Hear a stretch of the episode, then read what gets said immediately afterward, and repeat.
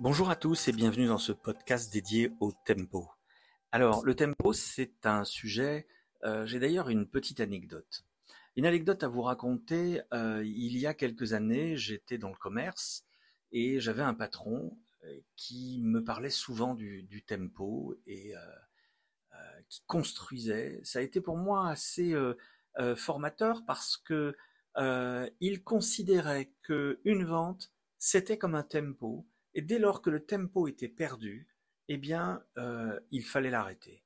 C'est-à-dire que dès lors que le tempo, on ne le tenait plus, vous savez, c'est cette musique où vous avez euh, votre prof de chant ou votre prof de musique, vous êtes là avec votre flûte, votre violon, votre guitare, et vous entendez tac, tac, tac, tac, tac, tac, et vous jouez en, en, en termes. Et puis tout d'un coup, votre prof vous dit stop, arrête, arrête, c'est pas bon, t'es plus dans le tempo eh bien, reprenez une action telle, qu'elle doit se passer. Regardez quel est le tempo que vous devez avoir. C'est comme vous avez donc une partition de musique, dans un, que ça soit dans une vente, que ça soit euh, dans euh, toute démarche. J'ai voulu euh, vous parler de cet élément-là pour le relier à des démarches managériales, notamment sur la méthode OKR. Dans la méthode OKR, il y a un tempo. Ce tempo-là, c'est à vous de le trouver, à vous de le déterminer en fonction des cycles de l'entreprise. Et c'est pareil, comme une musique, comme un métronome, tac, tac, tac, tac. À un moment donné, est-ce que votre métronome vous dit attention, on est, allé en train, on est en train d'aller plus vite que le, que le tempo, ou on est en train de perdre cette vitesse que le tempo nous impose?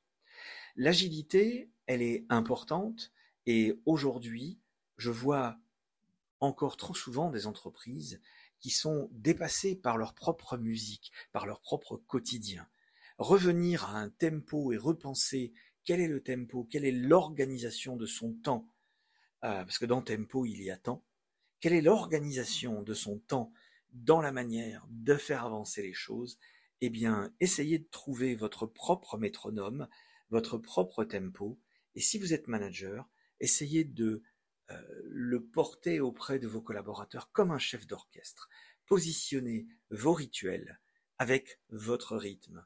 Les rituels sont mensuels, sont trimestriels, sont hebdomadaires. Elles doivent vous apporter une forme de musicalité euh, qui résonne bien.